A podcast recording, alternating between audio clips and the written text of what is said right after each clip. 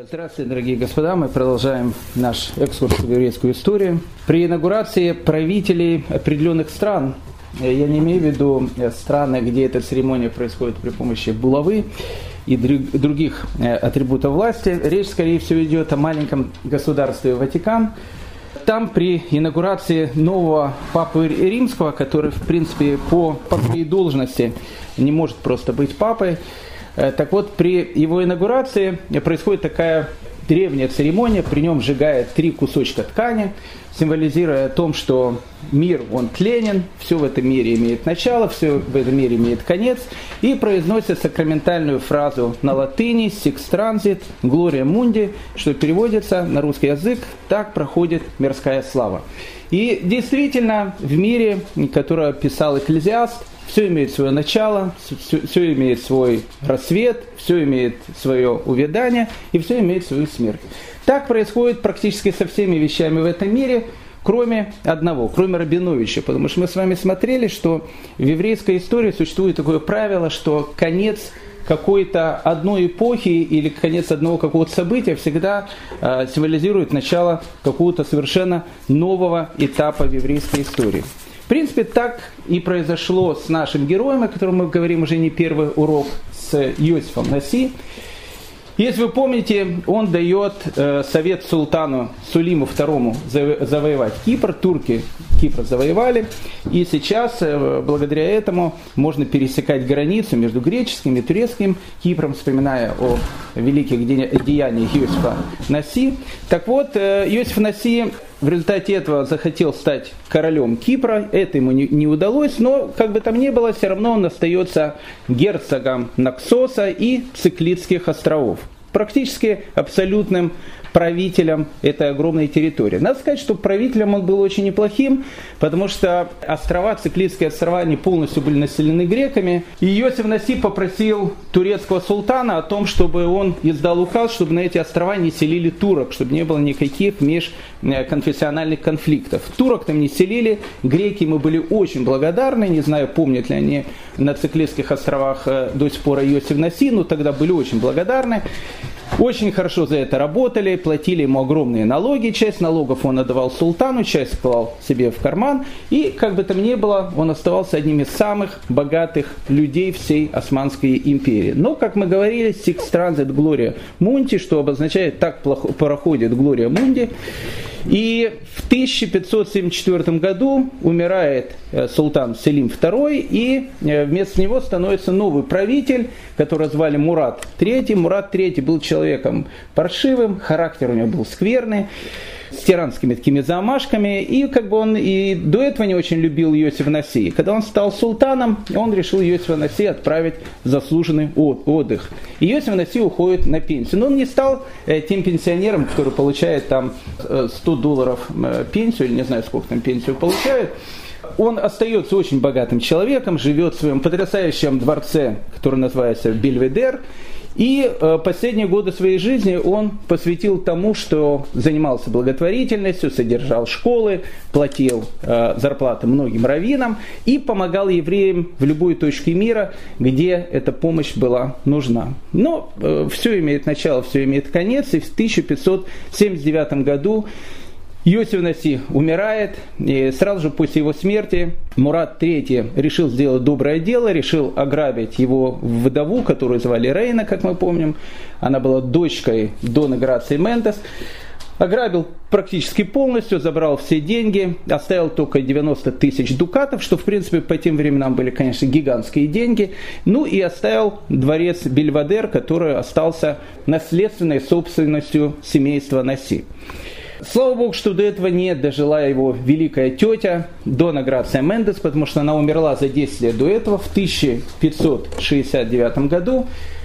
И эта великая женщина оставила по себе огромную память в, во всех поколениях еврейского народа, и они вспоминают часто и очень много, потому что это была действительно необыкновенная женщина. Она всю жизнь занималась тем, что она помогала своим братьям и сестрам в любой части мира, причем эта помощь, она касалась не только Марана в Португалии, но эта помощь касалась евреев, которые жили в Польше, евреев, которые жили в Чехии, и евреев, которые жили в Венеции. Как только эта великая женщина слышала о том, что в какой-то из стран мира угнетаемый, гонимый еврейский народ, которого все притесняли, убивали и так дальше. Она могла как-то помочь, она всегда это делала и всегда помогала. И, конечно, слава ее, она переросла века. В 2010 году исполнилось 500 лет со дня ее рождения, и мир отметил эту дату э, большими событиями. Допустим, э, город Нью-Йорк 2010 годом объявил годом э, до инаугурации Мендес.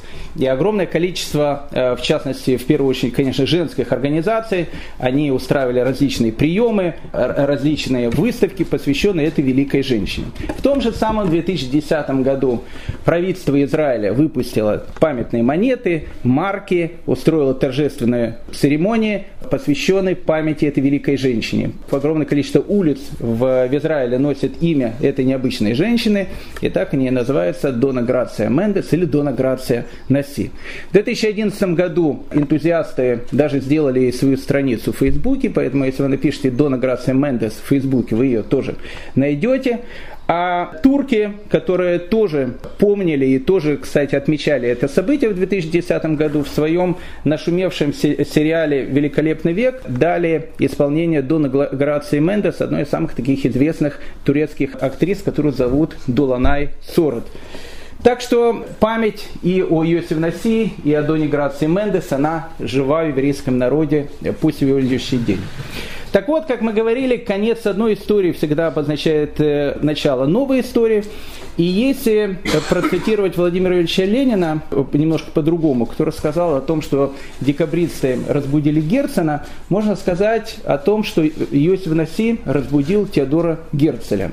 В том плане, что Иосиф Наси был, э, наверное, первым человеком, у которого была идея создания еврейского государства на территории земли Израиля. История была следующим, мы уже об этом когда-то говорили. В свое время, когда Иосиф Наси еще только-только начинал свою политическую карьеру, и когда султаном Турции был э, человек, которого звали Сулейман Великолепный, однажды его сын Сулим, э, который потом стал султаном Сулимом II, он очень любил любил Йосиф Наси, и он сказал о том, что надо Йосиф Наси что-нибудь такое подарить, что-нибудь подарить такое, что, что вот, вот какой-то очень хороший подарок. И они решили подарить ему заброшенный, действительно заброшенный, даже не город, от этого места уже ничего не было. Когда-то там был город, который назывался Тверия. Но в те времена на берегу Тивериадского озера, на берегу Кенерита от Твери не осталось ничего, даже деревни не было. Там, там были одни развалины. И Сулейман Великолепный дарит Иосиф Наси Тверию и дарит пять близлежащих деревень, которые находились вокруг него. Э, с этим подарком он сказал, что Йосиф Наси может населить исключительно евреями и сделать такую маленькую еврейскую автономию на территории, э, на территории земли Израиля. Ну, конечно, Тверь город сакральный. Это, это понятно. Почему? Потому что в Твери была э, городом, где находился последний Синодрион. И, как говорят э, наша пророческая литература, если так можно сказать, э, о том, что э, вновь отстроенный Синедрион, он начнется тоже из Твери. И Тверия в те времена лежала в развалинах. Поэтому Йосиф Наси воспринял эту идею ну, с огромным энтузиазмом. Он взял, э, написал письма практически всем еврейским общинам мира, в котором говорилось о том, что пришла пора, люди должны покидать свои места и ехать в землю Израиля, потому что есть место, где они могут жить, где они могут жить свободно, где они могут жить спокойно, где они могут жить на своей земле, и э, никто их не будет притеснять, никто их не будет угнетать и так дальше, потому что они будут под личной защитой Иосифа Наси, потому что эта территория вообще принадлежала ему. И первые на призыв Иосифа Наси откликнулись евреи э, Италии, в частности, евреи города Болония, потому что в те времена там происходили страшные события. А в те времена Папой Римским был человек, которого звали Пи V, Пий V решил ограбить евреев города Болония. Город Болония, он находился в папском государстве. Вообще город Болония был очень интеллигентным еврейским городом. Э, там жила еврейская интеллигенция, э, люди жили там очень богатые. Вообще город, э, город очень процветающий, там находился один из самых процветающих итальянских университетов того времени. Незадолго в этом городе главой общины этого необычного места был человек, которого звали Рафа Вадя Сфорна. Он был великий и раввин, и врач, и так дальше. В общем, город, это был такой алмаз на э, короне, э, которая называется Италия.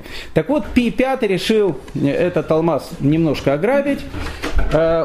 Э, он э, захватил часть евреев, э, которые были э, в городе Болонга, очень, Болоне, очень богатых евреев, и сказал о том, что либо они платят ему огромные деньги, либо, в общем, он их заведет в лес и при помощи утюга и других подручных средств начала 90-х годов он деньги эти у них выбит. Ну, в общем, занимался чистой воды рэкетом.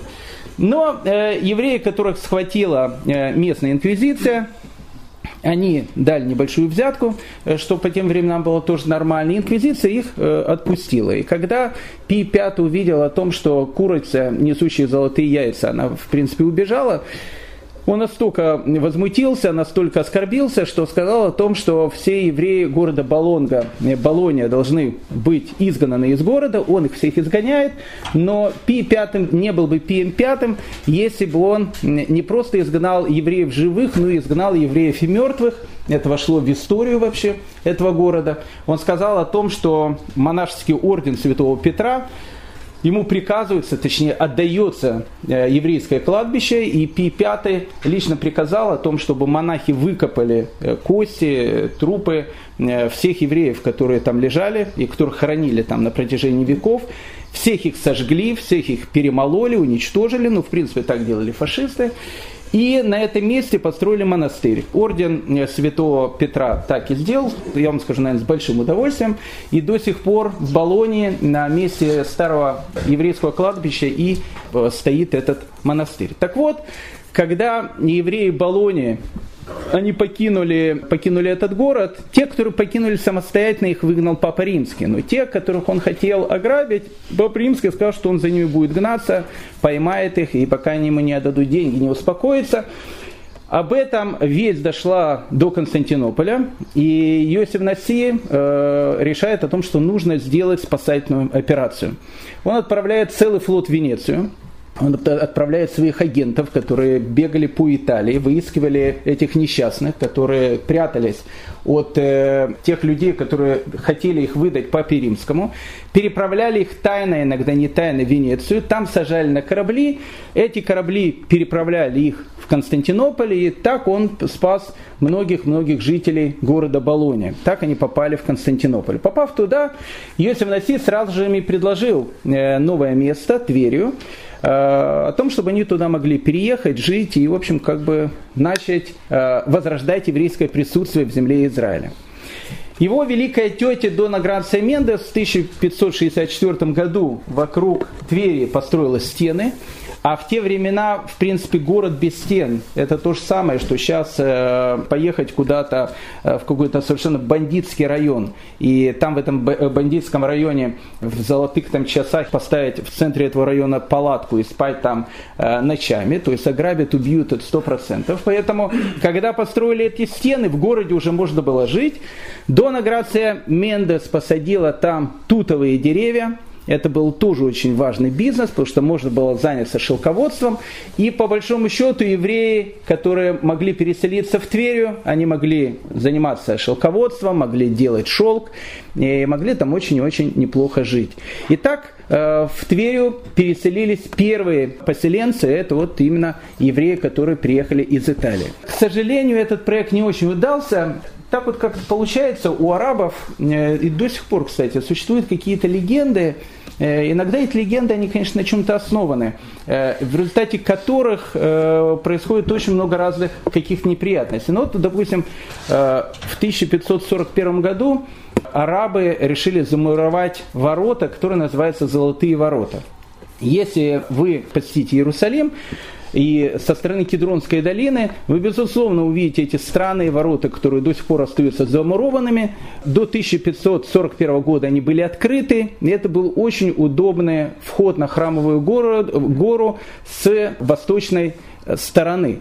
Но в 1541 году арабы решили ее замуровать, потому что ходила легенда, и у арабов было такое поверье о том, что именно через эти ворота войдет еврейский Машех, еврейский Мессия, и для того, чтобы он не вошел, ворота надо замуровать. Они не знали, конечно, что в 21 веке появятся вертолеты, хеликоптеры и так дальше, и Машеха можно будет, конечно, безусловно, спустить при помощи других вещей, не используя эти э, стены. Так вот, э, с Тверией плюс-минус была та же самая ситуация. У арабов была какая-то древняя легенда о том, что если разрушенный город Тверия э, начнет э, возрождаться и туда станут приезжать евреи, то это будет обозначать конец арабского присутствия в земле Израиля.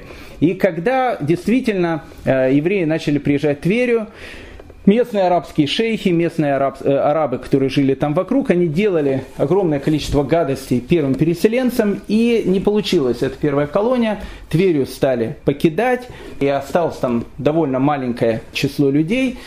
Да и, в принципе, конкуренция тогда в земле Израиля была очень и очень большой, потому что на небосводе еврейской истории произошел взрыв сверхновой. Взрыв такой звезды, свет которой освещала не только 16 век, но продолжает светить и по сегодняшний день, и будет, конечно, светить еще, еще долгие-долгие годы. Взрывом этим сверхновой был город, э, который еще совсем недавно был заброшенной какой-то деревушкой, а в 16 веке он становится центром еврейского мира. Конечно, наш разговор сейчас пойдет о городе-герое Сфат, который за 60-70 лет изменил еврейскую историю так, что она уже никогда более не будет такой, как она была прежде. И вообще 16 век – это время перемен. Атмосфера, точнее предчувствие чего-то нового и мистического, она тогда витала во всем мире. 1492 год. Два события очень важных. С одной стороны, изгоняет евреев из Испании. Э, и вот эта огромная масса евреев-сефардов, которая э, расселилась по всему миру, она навсегда изменила вообще еврейский мир. И не только, кстати, еврейский мир. В этом же самом году, в 1492 году, Христофор Бонифатич Колумб открывая Индию, не Индию, в общем, как бы там ни было, он открывает Америку. И с этого момента начинается эпоха великих географических событий. В XVI веке все происходит очень быстро. Никогда вообще мировая история не видела такую скорость смены каких-то событий. Открывается Магелланов пролив, завоевание Кортеса и Корте-Реале, Веспуччи и Васко да открытие Кабрала и Пинсона. Э, с этого момента уже в мире практически не осталось неоткрытых земель и неоткрытых морей. И не случайно великий ученик э, великого учителя, э, человек, которого звали Равхаем Виталий, о котором мы будем говорить на следующем уроке, в своей книге, которая называется «Книга видений», так и пишет, с этого момента уже не осталось неведомых морей. Символы этой эпохи, конечно же, были географические карты, которые менялись не за годы, а э, месяцы. Как только в столице картографии Аугсбурге передают э, книжному рынку последние точные карты, все снова меняется и карты приходится перепечатывать заново. Все происходило очень-очень быстро в этом сумасшедшем и, и ненормальном веке. А вот воды, моря, которых открывает, интересно, они всегда символизировали в еврейской философской мысли понятие какого-то духовного рассвета. И не случайно Рамбам э, в своей великой книге «Яд Хазака» связывает воды именно с познанием какой-то мудрости. Он приводит слова э, пророка Ишаягу, который говорит, «Ибо наполнится земля знаниями Всевышнего, как полна вода морей». В мире чувствовалось начало поступей мессианской эпохи. И евреи тоже это слышали. И если в XVI веке эта поступь, которая была видна и слышна по всему миру, Э, она начинала слышаться только немного, с каждым годом она все больше и больше увеличивалась. Так вот, место, где можно было приложить ухо к стенке и услышать вот эти первые-первые шажки, которые еще были далеки, далеко, но которые уже начинали приближаться, э, поступь чего-то нового, поступ мессианской эпохи, это был, конечно же, город Цфат. Необычный совершенно город. Этот город, который находится в Галилейских горах, он находится в 75 километрах от Хайфы, 200 километрах от Иерусалима. Кто когда-либо был в Сфате, наверное, никогда это не забудет. Необыкновенно красивый город, когда вы подъезжаете или на машине, или на автобусе на центральную автобусную станцию, вы сразу видите необычность этого города. Он как будто бы парит в горах. Город каббалистов, город художников, город э, сумасшедших – город репатриантов, там много живет репатриантов. В общем, город совершенно необычный, и до сих пор он окутан какой-то вот такой мистической, не, не, необыкновенной атмосферой. Так вот, интересно о том, что э, этот город еще совсем недавно, он был практически никому неизвестной деревней. Э, находился он и находится до сих пор он в колене Нафтали, в принципе, до 12 века об этом городе никто ничего не знал. Не, непонятно, был ли там город. Там был город когда-то в древние времена, а потом его разрушили. Потом там было какое-то, может быть, маленькая деревушка, маленькое поселение. Возродили Цфат, конечно, рыцари. В 1102 году э, орден госпитальеров строит там большую крепость. Через некоторое время госпитальеров оттуда выгнали тамплиеры э, легендарные, и город Сфат стал, ну не штаб-квартирой, но, в общем, как бы у них в Сфате была одна из самых их мощных и красивых крепостей. В принципе, от Сфате начали говорить именно во времена рыцарей, потому что они на этом месте построили большую крепость, и там, в общем, пировали, грабили и сидели. Евреев, понятно, там никаких не было. В 1266 году мамлюкский султан, который звали Байбарс I, истребляет в Цфате всех христиан, э, разрушает стены, и, и Цфат превращается в маленькую такую арабскую деревушку, э, совершенно ничем не примечательную. Там жили какие-то евреи, Нейбахе. Ну, как бы там заниматься там особенно было нечем. Сельским хозяйством не будешь заниматься. Он находится как бы в горах. И поэтому в конце 15 века Рафавадия э, Бартанура э, пишет о Цфате, что евреи здесь живут спокойно, однако большинство из них бедняки, занимающиеся торговлей в разнос по деревням. И как бы город совершенно неизвестный и маленький, в общем, перспективы у него совершенно никакой. Но тут все начинает меняться. В 1490 году в этот город приезжает Э, великий раввин и каббалист Раф Йосиф Сарагоси. Он приезжает из Испании, кстати, приезжает вовремя. Э, он приехал туда за несколько лет до того, как евреев из Испании выгнали, потому что Раф Йосиф Сарагоси, находясь в Испании, предупреждал своих собратьев о том, что рано или поздно нас отсюда выгонят, поэтому лучше уезжать пораньше. Его никто не слушал, никогда он говорил, что ехать нужно. И вот в 1490 году Раф Йосиф Сарагоси приезжает в, этот, э, в эту деревушку, в которой практически не было ни одного еврея. И он, в принципе, для Сфата становится таким же человеком, как Раф Авадий из Бартанура становится для э, Иерусалима. Это был очень добрый человек, его любили и евреи, и арабы, которые были вокруг него. У него был ореол такого чудотворца и каббалиста. Э, и в принципе э, Рафьосиф Сарагоси, он был чем человеком, который начинает готовить место которые сейчас, после изгнания евреев из Испании, смогут приезжать евреи. Э, потому что если бы Раф Йосиф Сарагосе не приехал бы в эту галилейскую э, деревушку, которую уже тогда называл Цфатом, туда бы, безусловно, не приехали бы его собратья из Испании, и история могла бы пойти совершенно по другому пути. Кстати, интересно, э, Цфат, он до сих пор, он окутан же легендами, вот если вы там пойдете по Цфату, вам будет постоянно рассказывать легенды. Каждый дом там легендарный, каждый дом имеет какую-то легенду, историю и так дальше. Так вот, прорав Йосиф Сарагоси вам, безусловно, тоже расскажет и, безусловно, даже покажет его могилу. Она находится э, на полпути между Цфатом и горой Мирон, сейчас в очень красивой такой оливковой роще. И э, обязательно какой-то бресовский хасид, их там много э, около этой могилы ходят, они обязательно вам расскажут, что тут похоронен Ребе Кур. Кур в смысле кур. И когда вы спросите, а почему Раф Йосиф Сарагоси его называют э, цадиком Кур, э, вам, безусловно, расскажут эту историю, которую знает все в Сфате. о том, что когда-то в 18 веке, когда э, жизнь в Сфате, она уже стала более тяжелой, более сложной, местный правитель Самадур решил ограбить евреев. Я не знаю, э, правда это или легенда, но, в общем, на всякий случай, э, в Цфате ее знает каждый. Когда местный правитель э, решил ограбить евреев, он не знал просто, нужен был какой-то предлог, он сказал о том, что евреи должны ему дать 200 совершенно белых кур, у которых не будет ни одного совершенно изъяна, они должны быть такие белые, как снег, потому что если будет хоть одно какое-то там темненькое пятнышко, они не пойдут.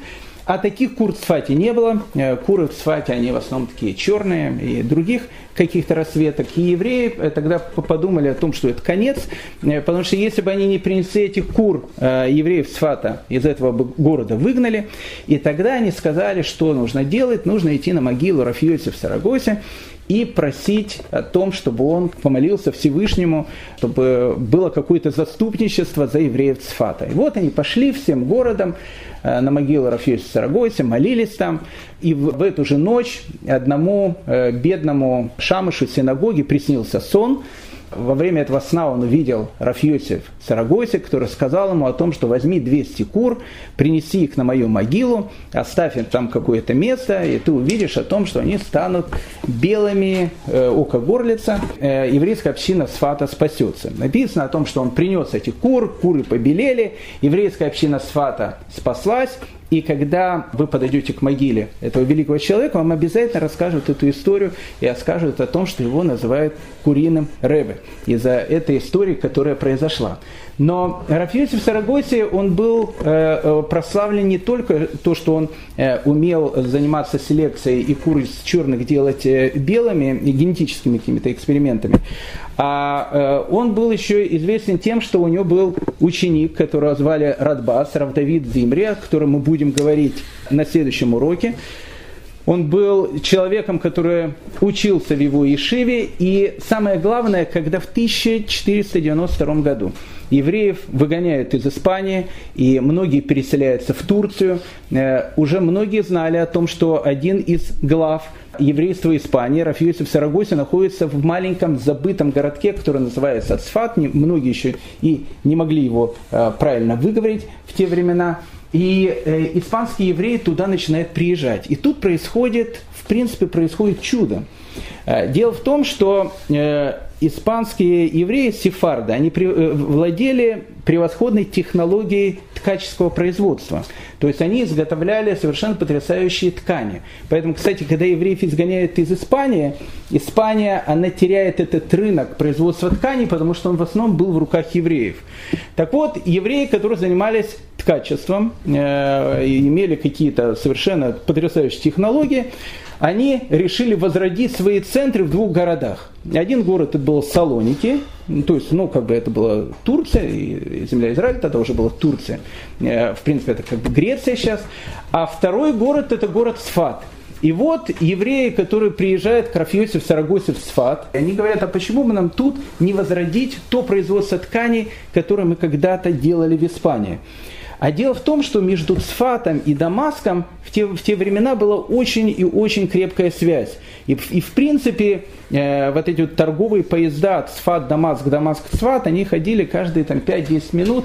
В общем, как бы были города побратимы.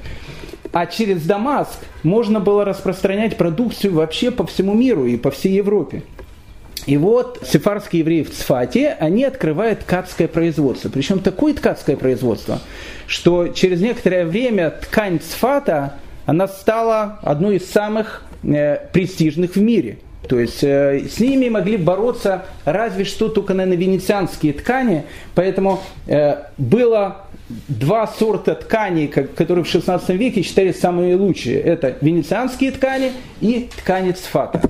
Но евреи были бы не евреями, если бы не придумали какую-то еще интересную такую бизнес-марку, как бы можно было эти ткани еще лучше продавать. И тогда они придумали то, чего не было до этого. Ведь до этого как продавали одежду? Человек покупал ткань, он шел к портному, и портной шил ему одежду.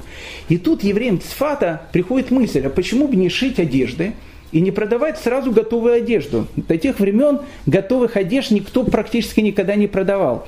И евреи в Сфате э, начинают развивать свой ноу-хау, и они забрасывают практически всю Европу своей цфатской одеждой. Если сейчас там э, одежда там, итальянская, французская, э, там самых лучших домов там человек хочет покупать, то в те времена одежда, которую шили в Сфате, она считалась символом качества и символом шика. И за какие-то годы маленькая такая деревушка Цфат, она начинает превращаться в огромный промышленный город, очень богатый город, город, в который начинает э, съезжаться огромное количество людей. Э, с этого момента и начинается эпоха Цфата. Если, когда Рафьосиф Сарагосе приезжает в Сфат в 1490 году, там практически не было никаких евреев, не было, может быть, там парочку человек, которые вокруг него крутились, то в 1523 году, когда в город Сфат приезжает один итальянский путешественник, он говорит, что в этом городе живет уже 300 семей, ровно столько же, сколько живет и в святом городе э, Иерусалиме. С этого момента с этого момента начинается совершенно потрясающая история. Эта история, она будет очень длинная, она начнется в 16 веке и закончится в 1837 году. В 1837 году произойдет страшная трагедия, это будет землетрясение. В земле Израиля часто бывали землетрясения, но землетрясение 1837 года было очень сильным. Я не знаю, сколько там было баллов, но Цфат был уничтожен полностью, практически до основания. Так вот, с этого момента до 1837 года и начнется вот это вот э, соревнование, если так можно сказать, некая ревность между двумя городами в земле Израиля. И без этой, без этой истории, этого соревнования дальше не будет понятна вообще история Цфата и история тех великих людей, которые будут жить там в 16 веке. А люди, которые будут жить в 16 веке в Цфате, их имена, они звучат как песни. Это Рафмаше Кардавера, это э, Раф Йосиф Каро, создатель э, Шульхана Руха. Это Раф Исхак Лури Ашкинази, великий Ария Кадош, э, человек, от которого происходит лурианская кабала. Но всю эту эпоху с 16 века по 1837 год – между двумя городами, Цфатом и Иерусалимом, шла некая такая борьба. Это не была борьба с какими-то там подлостями и так дальше, борьба во имя святости. Существовала некая идея, которая говорила следующую вещь, о том, что ведь в 135 году, когда Иерусалим был окончательно разрушен императором Адрианом, центр еврейской жизни, он переместился в Галилею. И он в Галилее, в принципе, был на протяжении последующих э, как минимум 400 лет. Это были города Ципори, это был город Бейт-Шарим, потом это был город Тверия, где находился последний Санхедрин. Поэтому после разрушения Иерусалимского храма центр еврейской духовности находился в Галилее. Поэтому существовала точка зрения, которая говорила о том, что вполне вероятно, что до того момента, пока Иерусалим не отстроен, пока туда не стали возвращаться евреи, пока там не построен Иерусалимский храм, центр духовности, он должен оставаться в Галилее. И поэтому вот этот город, галилейский город Сфат, который возрождается, который находится недалеко от города Твери, а Тверия тоже начинает возрождаться, может быть, они и должны быть духовным центром не Иерусалим, а именно они – а потом уже, когда придет Машех, когда будет отстроен Иерусалимский храм и так дальше, понятно, Иерусалиму вернется вся его, э, вся его величие и власть. Поэтому вот эти две точки зрения. Одна точка зрения, которая говорила, Иерусалим всегда остается Иерусалимом. Вторая точка зрения, которая говорила, Сфат, посмотрите, что тут происходит. Действительно, 16 век это эпоха чуда, потому что э, ведь этот бум тканевый бум, когда евреи э, туда начали приезжать, продавать эти ткани, он продлился где-то 70 лет. В этот момент там жили самые великие люди в еврейской истории.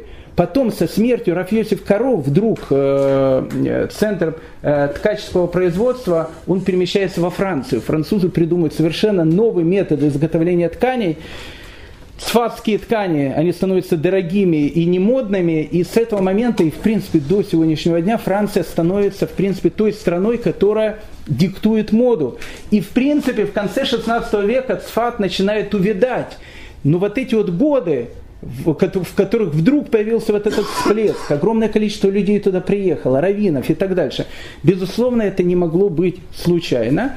И э, вот это вот соревнование между Иерусалимом и, и Цфатом, оно будет существовать практически 300 лет, и без него, как я говорил, дальнейшая история будет непонятна. Чтобы, э, чтобы два-три слова сказать насчет этого э, соревнования, насчет ревности между этими двумя городами, я вам расскажу одну историю. Она очень-очень красиво иллюстрирует эти два города, Сфат и Иерусалим. В 1620 году через сто лет после тех событий, о которых мы говорим, в городе Героя Прага жил такой человек, которого звали Раф Ешиягу Горовец. Раф Ешиягу Горовец был главным раввином Праги. Он был очень известным человеком, очень великим человеком. Он написал книжку, которая называется «Шней Лухота Брит», которая в сокращении называется «Шла Кадош». Так, так в принципе, Раф Ешаяга Горовец и называет «Шла Кадош» по названию его книги «Шней Лухота Брит». Так вот, в 1620 году Раф Ишиягу Горовец, будучи очень успешным человеком, великим раввином, его все уважали, его все любили, он был очень э, состоятельный, в принципе, человек. Э, вдруг он говорит о том, что он бросает все, что у него есть, и он решает уехать в землю Израиля. Он вызывает пражскую общину, в старо-новую синагогу и говорит о том, что в принципе всех детей я женил, у всех есть семьи, поэтому я беру мою жену, беру несколько учеников, которые готовы со мной поехать, и мы переселяемся жить в землю Израиля. А куда в землю Израиля? Э, Бог покажет куда. И Раф Ешаягу Горовец вместе со своей женой и вместе со своими несколькими учениками начинает путешествие в землю Израиля. А в этот момент в Европе идет 30-летняя война. Вообще, самое э, худшее место, э, время для отъезда из Европы в землю Израиля выбрать было невозможно. Но шла Кадош, он знал, что он делает, и он начинает отправляться в землю Израиля. Это путешествие его можно, по нему можно снимать голливудские фильмы. Э, оно заняло практически два года. Их брали в плен, потом они плыли по морю, их преследовали пираты, потом началась буря, пиратов отогнали, потом другие пираты их тоже хотели захватить. В общем, история, в которой можно описать целый, э, целый приключенческий роман «Путешествие шла Кадоша» Раф Ешиага Горовица из города-героя Праги э, вместе с женой и несколькими учениками в землю Израиля. Идея была о том, чтобы э, пришвартоваться в городе Яфа, потому что город Яфа – это центральный порт, в принципе, от города Яфа дорога идет прямая до Иерусалима. Сейчас она называется Квиш Меспарыхат, дорога номер один. Э, она до сих пор идет от, э, от, от, от Тель-Авива до современного Иерусалима. Одна из самых древних дорог, кстати, в мире. Но так как в, на море была буря, так как были пираты, их корабль отогнали намного более севернее, и они пришвартовались даже не в Ливане, в Сирии, недалеко от Алеппо. Э, когда они пришвартовались к берегу, они приплыли до Алеппо, и хотя это был уже 1622 год, не было интернета, не было мобильных телефонов, но разговоры о том, что великий раввин Шла Кадош, Раф Ешиягу Гуровец, э, вступил на сирийскую землю, он э, быстрее любого интернета достиг двух э, конкурирующих общин. Общину Цфата и общину Иерусалима.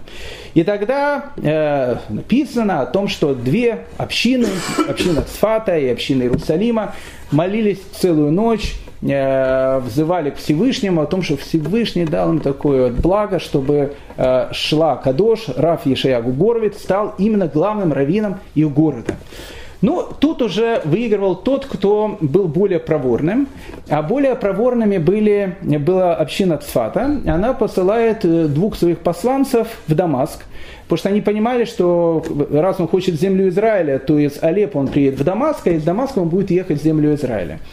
И вот они его уже поджидают, э, они уже поджидают в Дамаске, и когда они встретили Раф Ешиагу Горовица, они сказали о том, что святая община Цфата, она просит у великого равина, чтобы он возглавил э, этот город, а в этом городе еще существует дух величия былой эпохи, 16 э, века. Хотя уже и нету ни Раф Маше Кардавера, ни Раф Йосиф Каро, ни э, Аризаля, но есть их ученики, есть их шивы, которые они открыли, и Цфат в тот момент это, в общем, процветающий в духовном плане город.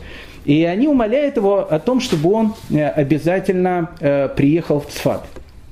Шла Кадош в своем дневнике так и пишет, Двое посланцев святой общины Цфата пришли ко мне, когда я был в Дамаске. Они приветствовали меня и умоляли поселиться в их городе. От имени Совета общины они предложили мне должность э, главного равина. Я ответил ему уклончиво, не желая раскрыть им мое тайное желание поселиться в Иерусалиме. И вот э, Шла Кадош э, сказал посланцам Сфата о том, что он обязательно э, над их предложением подумает, не сказал ни да, ни нет. И посланцы Сфата отправились обратно в свой город. И это была их, конечно, стратегическая ошибка, потому что сразу же, через некоторое время, туда приехали посланцы Иерусалима, и посланцы Иерусалима уже от Шла Кадоша не, не уходили ни на шаг, они были его провожатыми, когда он пересек границу между, э, если так можно сказать, Сирией и землей Израиля, они сказали, что нужно переезжать жить исключительно в Иерусалим, а не в какой-то другой город. И ушла Кадоша, он стоял перед выбором. С одной стороны, население Цфата было в те времена в два раза больше, чем население Иерусалима. С другой стороны, Иерусалим в те времена окружен стеной. Цфат, кстати, нет. Э, Иерусалим более безопасный город, и там в те времена, ну скажем так, с, с благоустройством было намного лучше уже, чем в Сфате. Но я думаю, что Шлака Душа эта вещь не очень интересовала. Была еще одна вещь, которая была очень важная. Весь город Сфат это был город сефарский, там жили выходцы из Испании и Португалии. А вот часть общины Иерусалима в тот момент, это была ашкенадская. И шла Кадош, э, взвесив все эти вещи и э, понимая о том, что Ира Кодышем, э, святым городом, называют не Сфат, конечно, называют Иерусалим, этот город, который, титул, который принадлежит ему, корона Иерусалима, она должна быть только у него, он решает приехать в Иерусалим. Но с 1530 по 1580 год Сфат как будто бы на время похитил корону святости у этого города.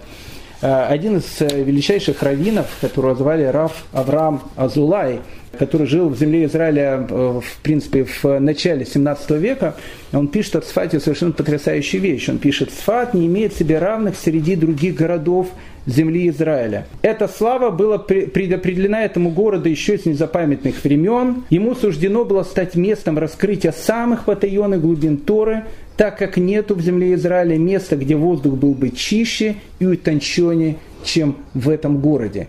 И тут все начали вспоминать, конечно же, книгу Зор, которая пишет о том, что когда будет воскрешение из мертвых, они будут где-то собираться все вместе, перед тем, как пойти в, в Иерусалим. Так вот, местом этого сбора как раз и будет Галилея, и, скорее всего, считали, будет город Сфат. И еще больше.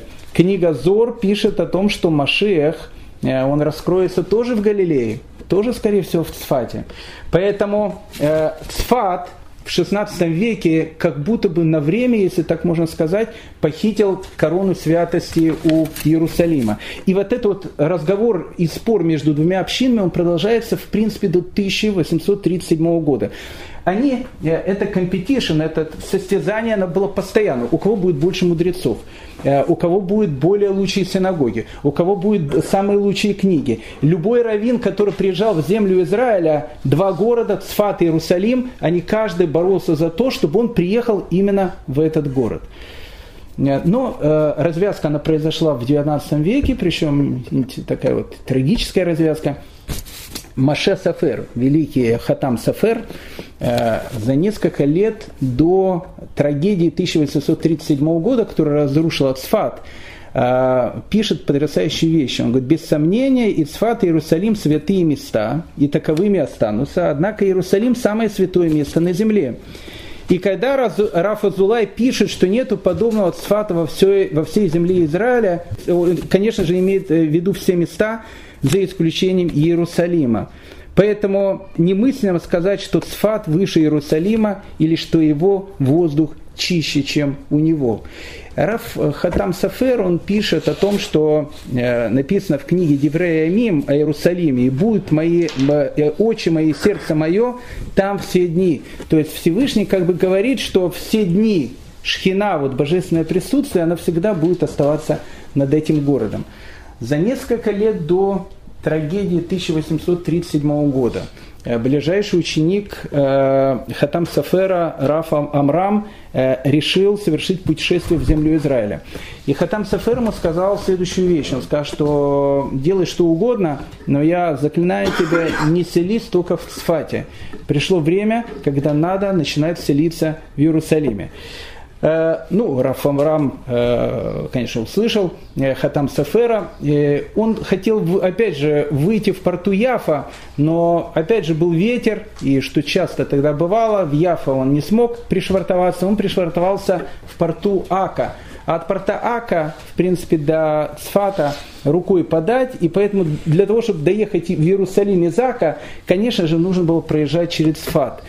И Раф Авраам садится на э, первый же дилижанс, который был, доезжает до Цфата. Когда он приехал в Цфат, понятно, цфатская община, она окружила его, очаровала его и сказала, оставайся, э, мальчик, с нами будешь э, значит, нашим королем и так дальше. И Раф Авраам не знает, что делать, потому что он дал слово своему учителю о том, что вообще из Цфата он не будет оставаться. И он пишет своему учителю письмо, котором пишет, что делать. Но так получилось, что я Э, очутился в этом городе. И э, Хатам Сафер, он не дает однозначного ответа. То есть в его ответе не было ни да, ни нет. И Раф Авраам, а Амрам решает остаться в этом городе. Но через два года там произошла страшная катастрофа. 1837 года, когда был город Сфат но разрушен практически до основания. Остались э, в живых только несколько старинных синагог, которые имеют определенную историю, и о которых мы э, будем с вами говорить чуть позже. И вот когда произошла вот эта страшная трагедия, Хатам Сафер выступал в городе Присбург. Он давал огромную-огромную э, дрошу по поводу той трагедии, которая произошла в Цфате. Он сказал, что это расплата за то, что стали забывать Иерусалим и стали селиться в Сфате и Твери. То есть так как стали забывать святой город, произошла вот эта катастрофа 1837 года. И после этого момента уже никто не говорил о том, у кого корона первая корона святости, у Цфата или у Иерусалима. Она уже навсегда перешла к Иерусалиму. Итак, что же и кто же э, Цфат в 16 веке сделал тем самым Цфатом, о котором э, рассказывают, говорят, э, слагают легенды и так дальше? Конечно же, люди, которые жили в этом городе. А люди, которые там жили, мы сказали, это Раф Машех Пердавера, это Раф э, Йосиф Каро и э, Аризаль, Ария Кадош. Раф Йосиф Каро, э, его знает, наверное, каждый, ну, который даже, может быть, плохо и знает еврейскую историю, еврейскую традицию, потому что слово «шульхана рух» э, слышал практически каждый человек. О Шульхана Рухе мы поговорим чуть позже, но я вам хочу сказать потрясающую вещь. Э, сейчас Шульхана Рух – это огромные такие фолианты, э, это очень сложная книга, ее учат э, люди, которые хотят стать раввинами, то, что называется с большой буквы. Есть кицур Шульхана Рух, есть такой сокращенный Шульхана Рух, это так вот для народа. А вот настоящий Шульхана Рух, Рафиосиф Каро, это сложнейшая и, ну, как бы это, это книга, которая содержит все еврейское законодательство. Так э, интересно, что в свое время Рафьосиф Каро написал книгу, которая будет называться Бейт Ясеф. Бейт Ясеф, она еще более сложная книга, мы об этом э, поговорим чуть позже. А потом он решил, что для народа было бы лучше, чтобы они не читали такую более, э, ну, как бы серьезную книгу, а сделать более такую, ну, как бы более простую такую дайджест такой из э, его великого труда, который называется Бейт Ясеф, и который получил название Шульхана Рух. Э, интересно, э, Шульхана Рух, э, его стали издавать, третье его издание, оно было маленьким. У меня есть его шестое издание дома, 1594 года. Издали его в Венеции, типография Дигра. Так, Дигара, прошу прощения, так так-то в предисловии в этой книжке написаны странные слова. Я, их сначала как-то не очень понял. Там написано, эта книжка издана маленьким таким форматом, потому что она предназначена для молодежи и для людей более пожилых, чтобы можно было легко взять ее в дорогу, положить в карман, в сумку. И когда ты едешь там в дилижансе, э, ну так вот просто почитать, открыть Шульханрух, э, почему бы ее не прочесть. Так вот, Раф Йосиф Кару был создателем этого великого труда, по которому учатся сейчас все. С Раф Йосиф Каро связано огромное количество разных историй, и поверьте мне, на следующем уроке мы будем говорить о таких историях, о которых э, там волосы дыба могут становиться. И, в общем, ну, невероятная совершенно история, э, потому что Цфат э, в 16 веке и люди, которые жили там в этом городе, это были невероятные люди. Но давайте все-таки сегодня начнем для затравки с Рафьюзев Каро и, конечно же, продолжим это на следующем нашем уроке. Итак, Рафьюзев Каро он сефард, потому что, э, потому что славу э, Цфата делали, конечно, сефардские евреи, сефардские, португальские евреи, которые туда приезжали. Но наши братья Ашкиназа, они могут, конечно, повыпендриваться и сказать, что все-таки у великого Аризаля, о котором будем говорить на следующем уроке, папа все-таки родом из Беларуси. Это интересная вещь, об этом мало кто знает. А так как у нас, э, э, в принципе, национальность идет по маме, но э, традиция идет по папе, можно сказать о том, что если у нее папа Ашкинас, а мама сефардка, можно сказать тогда, что Ризаль он наш, ашкеназский. Но это, скорее всего, было больше исключение из правил, потому что, конечно же, вид Сфат это были выходцы из Испании и из Португалии. Так вот, Раф Йосиф Каро, которого зовут Раф Йосиф бен Эфраим, родился в совершенно потрясающем э, испанском древнем городе Толедо в 1488 году. Вообще фамилия Каро очень древняя фамилия, очень известная фамилия, э, так, такая же, наверное, известная фамилия, как там, не знаю, там Рапопорт или Рабинович сейчас, распространенные фамилии. Каро – это известный род. Э, есть несколько точек зрения, э, от э, какого слова происходит каро. Некоторые говорят, что каро по-испански обозначает «дорогой», такой «амиго» дорогой Каро. Но, но более серьезная точка зрения говорит, навряд ли у великого равина, у первого человека, который нес эту фамилию, Раф Минахем бен Хильба Каро, он бы взял бы фамилию Дорогой. Э, как-то он был слишком серьезным человеком.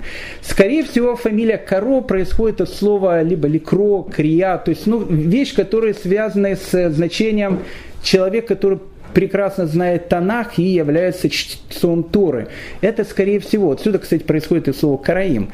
Э, ну, как бы там ни было, очень-очень древний испанский род, испанский род Каро.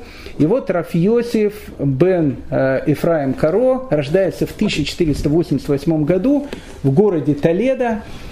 Когда ребенку было 4 года, не знаю, помнил об этом Рафиосиф Каро или не помнил, произошло это событие, страшное событие, 9 ава, э, август 1492 года, когда евреев изгоняют из Испании. Мы говорили, что было несколько путей, по которым шли евреи.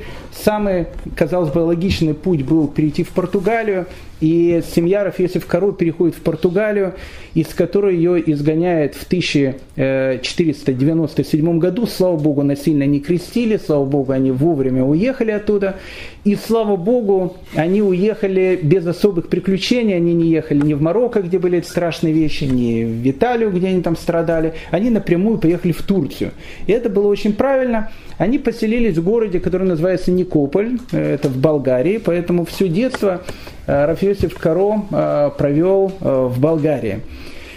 Учился он у своего отца Рафи Фраема, потом учился у своего дяди Рафиска Каро. Кстати, человек был тоже очень великий и известный, один из моих учителей – Э, где-то достал книгу его комментариев на Туру. Я не знаю, где он ее достал, э, но он говорит, что это совершенно потрясающий комментарий, который написал его дядя Рафиска Каро, который был, в принципе, учителем великого Рафиосифа Каро. Э, из города Никополь он приезжает в город Адрианополь, и в Адрианополе на территории, ну это все Турция, понятно, Э, Рафиосиф Каро становится раввином этого города. Он женится, э, у него рождается трое детей, э, Потом происходит страшная трагедия. В городе Адрианополь пришла эпидемия чумы, и Рафиосиф Каро он теряет свою жену, теряет трех своих сыновей, кстати, женится второй раз.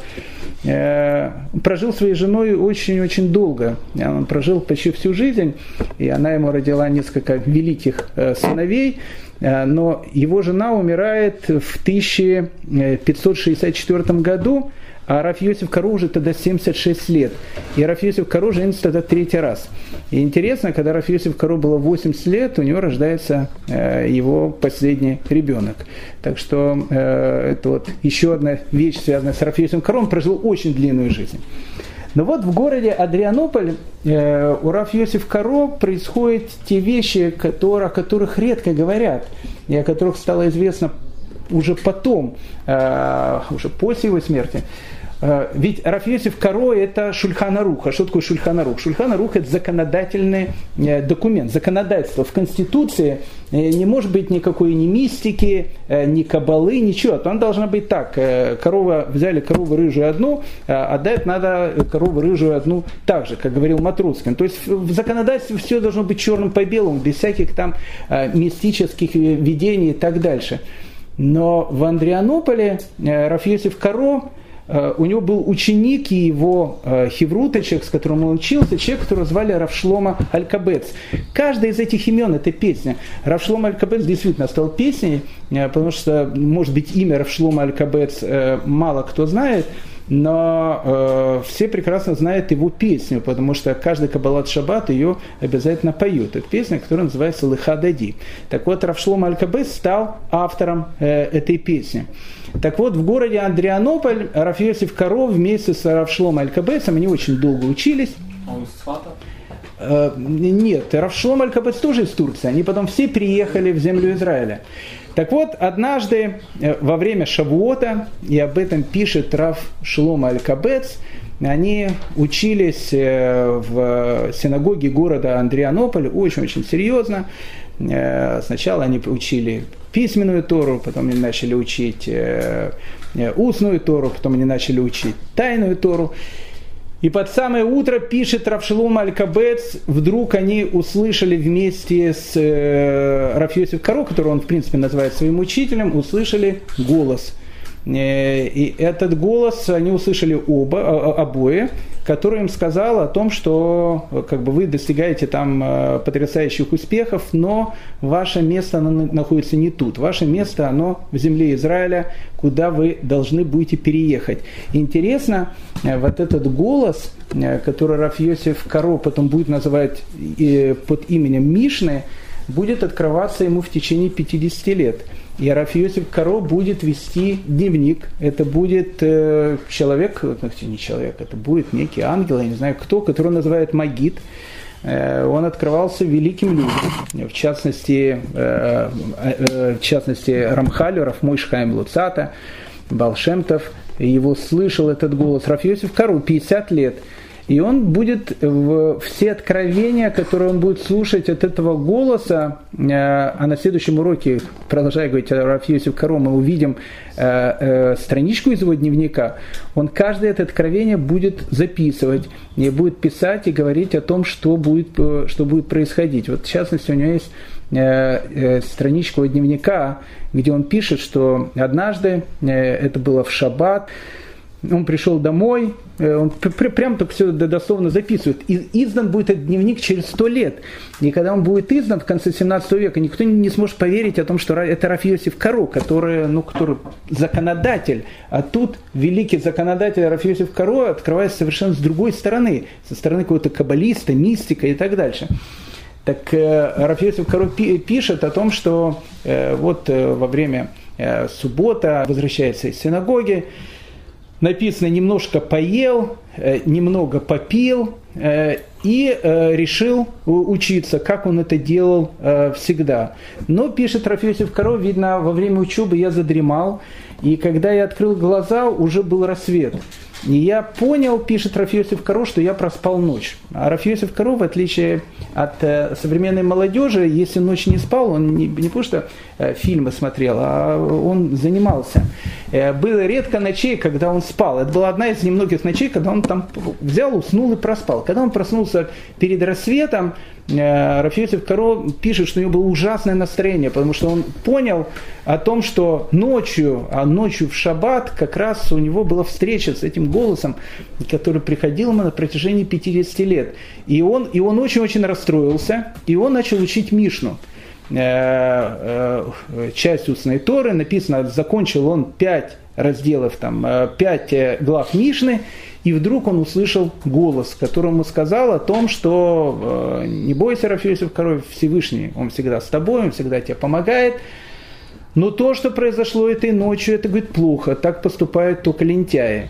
И из-за этого, говорит, я мог сделать так, чтобы больше никогда к тебе не приходить. Поэтому я прошу, чтобы это никогда больше не повторялось.